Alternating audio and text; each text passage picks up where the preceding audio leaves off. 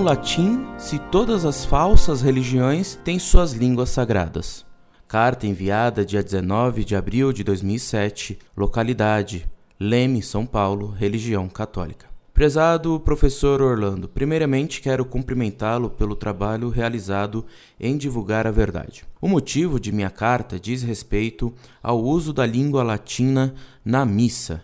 Assisti a uma entrevista com um padre e este falou sobre o latim e colocou uma posição e uma interrogação muito importante. Por que as pessoas acham bonito e correto que em um culto budista se rezem mantras na língua nativa? Por que em uma mesquita todas as orações em qualquer parte do mundo são faladas em árabe, idem para todas as religiões. E quando se trata da missa, todos rogam pragas quando se fala em rezá-la em latim, a língua da igreja? E por que essa resistência parte principalmente da igreja, aliás, dos membros dela?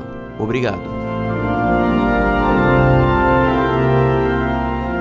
Muito prezado, salve Maria. Sua carta mostra uma contradição tremenda dos padres que são contra o latim. Eles admitem e admiram as religiões falsas, apesar de que em todas elas se use uma língua sagrada. Mas, para a igreja, eles querem a língua vulgar. Eles são contra o latim porque são contra o mistério de Deus. São contra que haja na religião algo que a razão não possa alcançar. Sua resistência ao latim é porque eles pretendem que o povo entenda tudo na missa, assim como eles pretendem ter uma fé racionalista, puramente humana, recusando os mistérios da fé que estão acima da razão.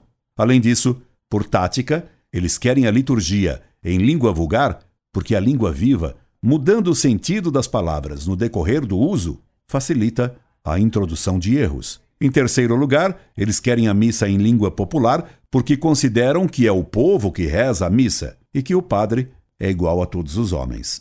Um abraço, amigo. Incorde Jesus Semper, Orlando Fedeli.